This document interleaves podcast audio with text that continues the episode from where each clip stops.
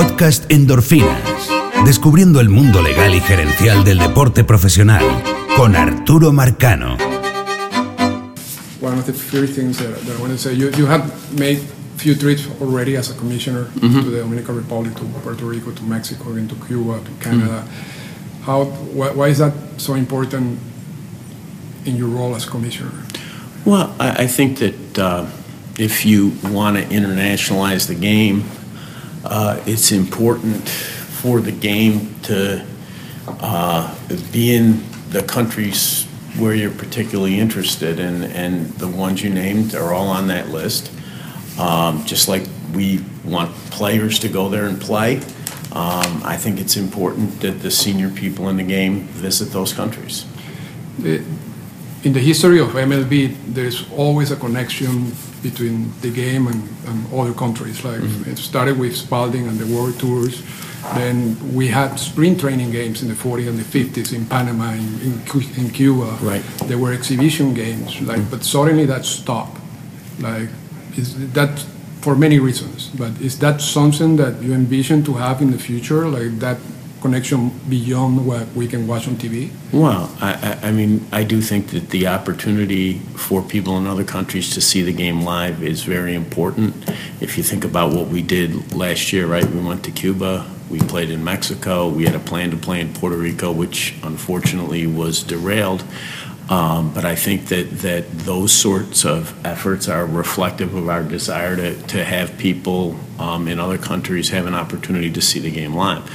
Um, we're hoping that with our venues for the WBC, we know we're going to be in Korea, we know we're going to be in Japan, and we're hoping when we announce the other half that we'll have some other international venues.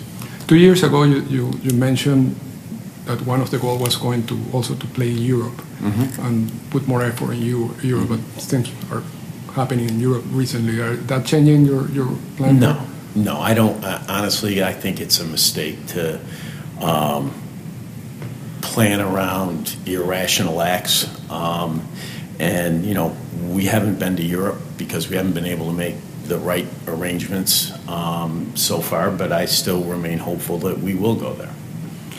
You, you, there, you talk about the possibility of having a, a, a team in Mexico at some moment. Uh, all these revenue sharing policies and luxury tax, do you think that those are the things that will allow the team in Mexico to be successful? Well, I think that um,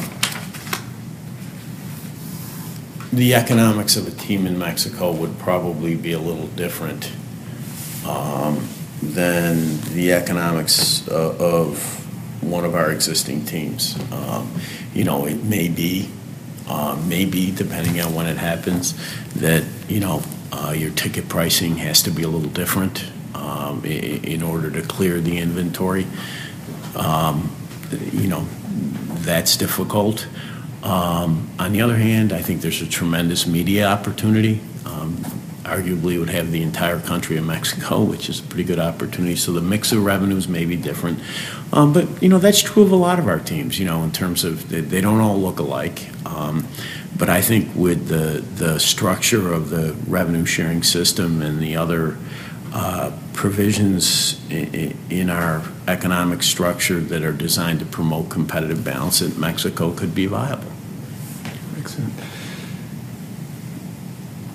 There is, and it's a personal story. When I, I grew up in Venezuela, mm-hmm. and when I grew up, like Venezuela is a baseball country. When mm-hmm. I was growing up, like we all talk about baseball, mm-hmm. all my friends. Right now, all the kids are talking about soccer, about Ronaldo, about Leo Messi. Same thing probably in the Dominican Republic is happening more often than before. In Cuba, I have friends who ha- are going through the same thing. Th- th- Those, those type of things worry you, or, or are things that need to be Well, I talked think- about? I think both domestically and internationally, um, we face competition in the market for youth engagement, youth participation. Um, we think, a- you know, spend a lot of time thinking about those topics, and we're working hard to make sure that uh, baseball uh, is as competitive as possible, both domestically and internationally, with, with, with other sports. Esta fue una presentación del podcast Endorfinas. Para comunicarse con nosotros, escríbanos a las siguientes cuentas en Twitter. Arroba Arturo Marcano y arroba Endorfinas Radio.